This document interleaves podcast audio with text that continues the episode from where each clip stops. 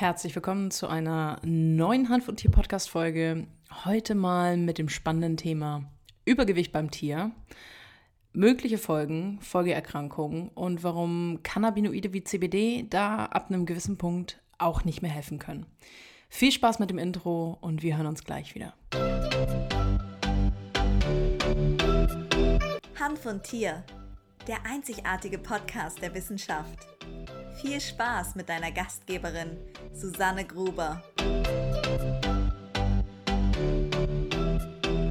Ja, heute möchte ich mal mit dir über das Thema Übergewicht beim Tier sprechen. Man muss dazu sagen, Tiere haben das ja nicht wirklich selbst in der Hand, aber Übergewicht hat bei Mensch und Tier sehr gravierende Folgen, beziehungsweise kann sehr gravierende Folgen haben. Und ich spreche nicht von den 5 Kilo oder vielleicht auch mal 10 Kilo Wohlstandsgewicht, das wir durch einfach, ja, vielleicht zu wenig Sport ähm, selbst auf den Hüften haben, was auch absolut okay ist. Ich spreche wirklich von Adipositas. Heute gucken wir uns mal ein bisschen an, was ist denn auch die Definition von Übergewicht? Dann gibt es sowas wie rassespezifische Unterschiede und mögliche Folgeerkrankungen. In der heutigen Zeit ist Übergewicht natürlich ein wachsendes Gesundheitsproblem. Ähm, der Begriff Übergewicht bezeichnet erstmal die Erhöhung des Körpergewichts durch eine über das Normalmaß hinausgehende Vermehrung des Körperfettanteils. Und bei starkem Übergewicht sprechen Mediziner dann vom sogenannten Adipositas. Das ist dann die Fettsucht. Jetzt muss man dazu sagen, beim Tier als auch beim Menschen ist das bitte immer individuell zu betrachten. Ähm, Komme ich später noch dazu. Sowas wie ein BMI finde ich absolut nicht zeitgemäß ähm, und gibt es beim Tier zum Beispiel auch gar nicht. Und was wir wissen, ist, dass es durchaus bei zum Beispiel Rassehunden, die neigen häufiger zu Übergewicht. Dann haben wir natürlich sowas wie Hauskatzen, die jetzt nicht großartig draußen noch rumlaufen können. Auch eine gewisse Tendenz, wenn die nicht ausgelastet sind, wenn da nicht ähm, Futter auch ein Stück weit rationiert wird, dass die eher zu Übergewicht neigen als jetzt zum Beispiel die Bauernhofkatze, die 40 Kilometer am Tag rumstreunert und ähm, entsprechend dann eben auch über Gewe Bewegung Energie verbraucht. Wie gesagt, beim Tier gibt es keinen BMI. Ich halte davon auch nichts. Ich finde auch die ganze Diätkultur einen richtigen Bullshit und ich bin auch der Meinung, dass man weder beim Mensch noch beim Tier ähm, ein Idealgewicht pauschalisieren kann und auch, dass wir, ich habe auch ein bisschen das Gefühl, also jetzt gerade bei uns Menschen, dass wir langsam dahinter kommen, dass natürlich Diätkultur auch ein Stück weit ähm, eine richtige Geldmaschine ist und ähm, ob ich jetzt ein bisschen einen Bauch habe oder super definiert bin, das löst sich momentan, glaube ich, auch so ein bisschen diese, diese Idee zu, wie muss ein Körper aussehen, das haben wir jetzt beim Tier nicht unbedingt, aber auch beim Tier dürfen wir natürlich nicht vergessen mit Fertigfuttermitteln, Diätfuttermittel, Snacks. Das ist einfach auch ein Millionenmarkt, der natürlich ja oftmals in die Richtung betrieben wird, dass man nicht die Ursache löst und sagt, man ja, ändert das Futter in eine hochwertige, ausgewogene Ernährung. Man passt vielleicht auch als ja über eine, über eine Futtermittelberatung bei einem Ernährungsberater auch nochmal die die Bewegung an, wenn es möglich ist, individuell beim Tier. Da ist eher so ein bisschen, gerade auch bei Tierärzten, dass man sagt, ja, hier ist ein Diätfuttermittel, dann sind da halt ja sehr viele fragliche Füllstoffe drin, ähm, Zellulose, damit quasi im Magen Volumen ankommt, aber Energie nicht so wirklich.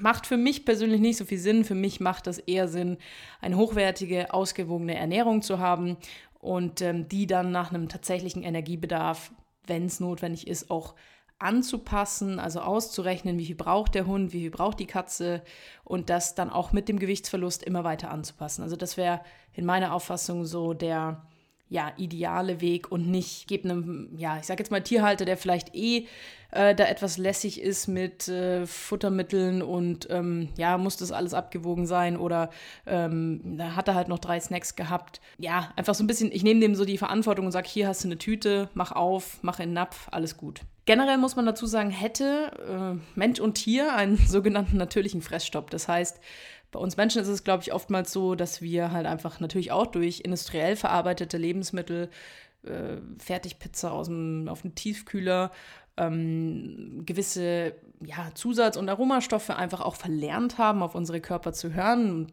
bei uns Menschen ist es, glaube ich, auch ein gewisses Potenzial, dass äh, Essen natürlich auch so ein bisschen als Coping benutzt wird.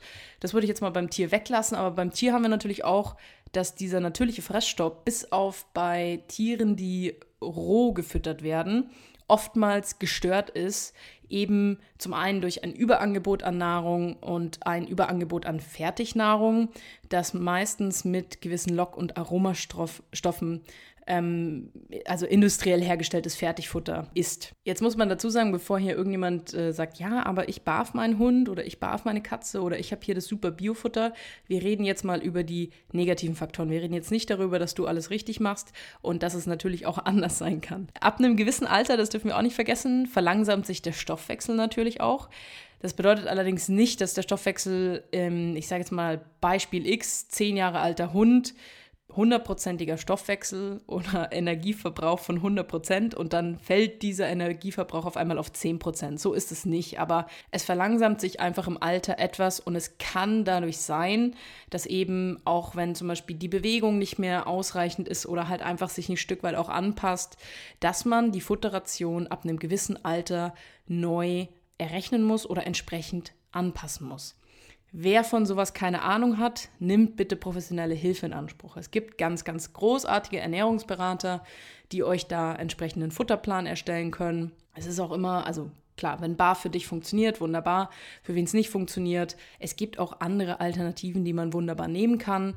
Ich glaube, auch bei der Ernährung dürfen wir nicht vergessen, es ist immer individuell zu betrachten. Es gibt keinen heiligen Gral.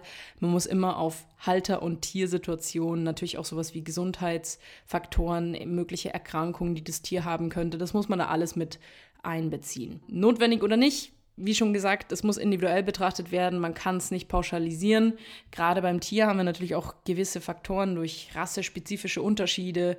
Äh, eine deutsche Dogge wird schneller alt als ähm, ein Chihuahua, das ist ganz klar so. Und auch bei den Katzen gibt es dann natürlich Unterschiede. Ja, ein Faktor, den nur wir selbst beeinflussen können, das sind natürlich wir Tierhalter, wir Tierhalterinnen. Das ist ein sehr entscheidender Faktor, weil natürlich im Vergleich zu uns Menschen der Hund, die Katze, das Kaninchen nicht selbst den Kühlschrank aufmacht, sondern wir sind dafür verantwortlich und wir sind auch entscheidend dafür verantwortlich, ob ein Tier Übergewicht haben kann oder nicht, wenn wir eben nicht verantwortungsvoll auch mit dem Thema ja, tägliche Fütterung, Snacks und auch Energiebedarf umgehen. Ich möchte da ein sehr, sehr drastisches Beispiel mal anbringen. Als ich äh, meine Ausbildung gemacht habe, da hatten wir einen Kundenhund, das war ja, eine alte Dame, die war bestimmt irgendwas zwischen, weiß ich nicht, 70 plus. Und die hatten einen großen Mischlingshund, also so wirklich Größe Schäferhund, großer Schäferhund. Der hat wahrscheinlich regulär irgendwas zwischen 35 und 40 Kilo, wäre so Idealgewicht gewesen. Der Hund hat deutlich mehr gewogen. Der Hund hat so viel gewogen, dass er eigentlich nicht in der Lage dazu war, dass er noch, äh, dass er noch laufen konnte. Fressen konnte er in dem Fall war das natürlich ein sehr drastisches Beispiel oder eben auch ein tragisches Beispiel, weil die Dame halt leider überhaupt nicht eingesehen hat, dass sie diesem Hund nur damit schadet, dass er Wurstbrot und keine Ahnung was von ihr bekommt. Ich kann mich daran erinnern, dass damals natürlich die klassischen Gespräche mit Frau XYZ, sie müssen da mal aufpassen, stattgefunden haben. Allerdings ist es scheinbar bei der Dame nicht angekommen, denn die Lösung der damaligen Tierarztpraxis war dann, dass man Diätfuttermittel entsprechend verkauft hat. Ob das jemals gefüttert wurde, lassen wir jetzt mal außen vor. Ähm, das war auch war uns auch allen bewusst, also da muss ich auch den, den Tierarzt, die Tierärztin in, in Schutz nehmen, aber es war dann so die Lösung zu sagen, naja, wenn der Hund wenigstens ab und zu mal ein Diätfutter bekommt, dann ist es ja schon besser, als wenn er das nicht bekommt. Klar, wie gesagt, das ist ein absolut negatives Beispiel. Das war auch wirklich, also es war lebensbedrohlich, wie übergewichtig der Hund war. Ähm, ich weiß nicht, was da weiter passiert ist. Aber genau aus genau aus diesem Grund möchte ich mal kurz ansprechen, was kann denn möglicherweise Übergewicht begünstigen? Also, wir haben es schon ein bisschen angefangen. Wir haben natürlich sowas wie Fertigfuttermittel, die durch Lock- und Aromastoffe einfach, wenn man da gar nichts kontrolliert, entsprechend ähm, ja einfach ein gewisses Potenzial mit sich bringen können. Dann haben wir natürlich eben durch Fertigfuttermittel oder allgemein in der Fütterung, wenn über den tatsächlichen Energiebedarf des Tieres ähm, gefüttert wird, haben wir ein extrem hohes Potenzial. Dann dürfen wir nicht vergessen, da sind wir wieder beim Thema individuell. Wir haben natürlich einen ganz klaren Unterschied, ob es ein Sporthund ist oder ich sage jetzt mal ein Hund, der sich sportlich betätigt, der vielleicht, weiß ich nicht, drei, vier Stunden am Tag aktiv unterwegs ist, Kopf und, Ge Kopf und Körper anstrengt oder ob wir die klassische Couch Potato haben, äh, die vielleicht nur einmal am Tag Gassi geht und ansonsten äh, den Garten rausgelassen wird oder vor der Tür einmal pinkeln geht. Da haben wir natürlich ein gewisses Potenzial. Dann ist Futter zur stetigen Verfügung oder haben wir allgemein zum Beispiel auch ein Überangebot an Snacks. Das kann Übergewicht extrem begünstigen. Dann die Möglichkeit durch einen veränderten Stoffwechsel im Alter. Das kann notwendig sein, beim Individuum dann entsprechend äh, die Fütterungsmenge anzupassen, weil einfach der Stoffwechsel sich verändern kann.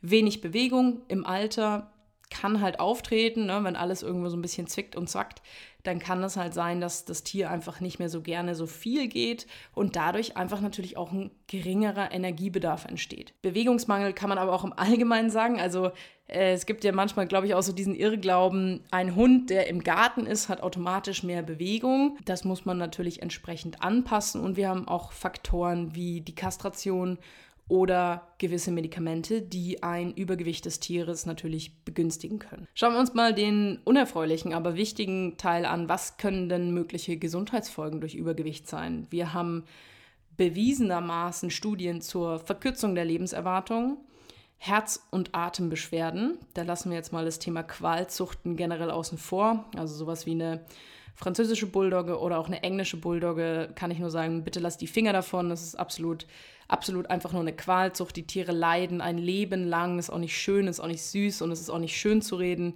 Dann haben wir natürlich ein, eine geschwächte Immunität, die durch die Fehlernährung oder auch einfach ungünstige industrielle Ernährung begünstigt werden kann. Bei der Hündin kann es zu Mamatumore kommen oder Übergewicht kann auch Mamatumore begünstigen. Wir haben die Möglichkeit auf die Veränderung der Schilddrüsenfunktion, Erkrankung des Bewegungsapparates durch unnötige Überbelastung. Das ist sicherlich der ja, mit Herz-Kreislauf-Erkrankungen ähm, der häufigste Faktor. Dann haben wir aber natürlich auch ganz klar die Leistungsschwäche. Das heißt, ein übergewichtiges Tier bewegt sich natürlich auch nicht so gerne wie ein idealgewichtiges Tier. Und auch beim Tier besteht die ähm, Möglichkeit, dass Diabetes mellitus sich entwickeln kann. Es gibt aber noch weitere Faktoren, die sind ein bisschen umstritten. Das heißt, da haben wir nicht immer dann auch schon ja, evidenzbasiert, ähm, die, dass das erwiesen ist. Es wird aber, ich sag mal in Anführungszeichen vermutet, dass zum Beispiel Übergewicht auch Inkontinenz oder Harnsteine begünstigen kann, dass Übergewicht Neoplasien begünstigen kann. Eine Neoplasie bezeichnet erstmal nur die Neubildung von Körpergeweben und dieses kann allerdings gut oder bösartig sein. Um das letzten Endes rauszufinden, müsste man dann hingehen, eine zytologische Untersuchung machen, das Einschicken im Labor anschauen und dann weiß man anhand der Zellen, ist A oder B dann kann Übergewicht eine Fortpflanzungsstörung hervorrufen und es wird vermutet, dass Übergewicht an der Entstehung von Hauterkrankungen teilhaben kann. Fazit dieser Folge ist bei all dem, was ich dir jetzt erzählt habe, der Tierhalter ist absolut in der Verantwortung. Tiere können das nicht selbst entscheiden. Wenn man ähm, sich mal zum Beispiel Straßenhunde anschaut, da gibt es eigentlich keine übergewichtigen Tiere.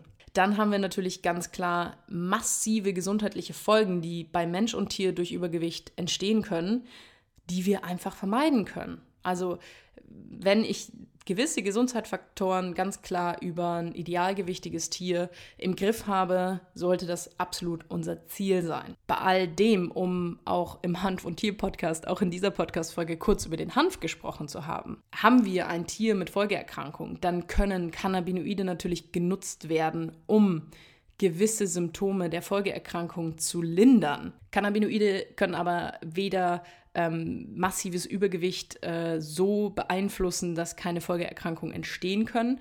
Und sie können natürlich auch nicht dazu beitragen, dass das Tier idealgewichtig wird. Das als kurze ja, Zusammenfassung, um den Hanf in diese Podcast-Folge auch noch mit reinzubringen. Das war die aktuelle Hand von Tier Podcast Folge auch schon wieder. Ich sage vielen, vielen Dank, dass du dir sie angehört hast. Wenn du Tierarzt bist, wenn du Tierheilpraktiker bist, wenn du in irgendeiner Art und Weise gesundheitsbezogen mit Tieren selbstständig arbeitest, dann geh gerne mal auf meine Webseite www.susannegruber.de. Da kannst du dich für ein kostenloses Beratungsgespräch bewerben. Und zwar, wenn es für dich interessant ist, die richtige und sichere Anwendung von Cannabinoiden in deinem Praxisalltag zu erlernen. Bewirb dich da gerne und lass uns einfach mal gemeinsam schauen, ob und wie ich dir helfen kann. Und ja, wenn du diesen Podcast bei Apple Podcast hörst, dann würde ich mich freuen, wenn du eine ehrliche Bewertung da lässt. Und wir hören uns dann nächste Woche wieder mit einer neuen Hanf und dir Podcast Folge. Gerne Feedback zur Folge auf Instagram at die Susanne Gruber. Und ich sage vielen Dank. Bis nächste Woche. Ciao, Servus.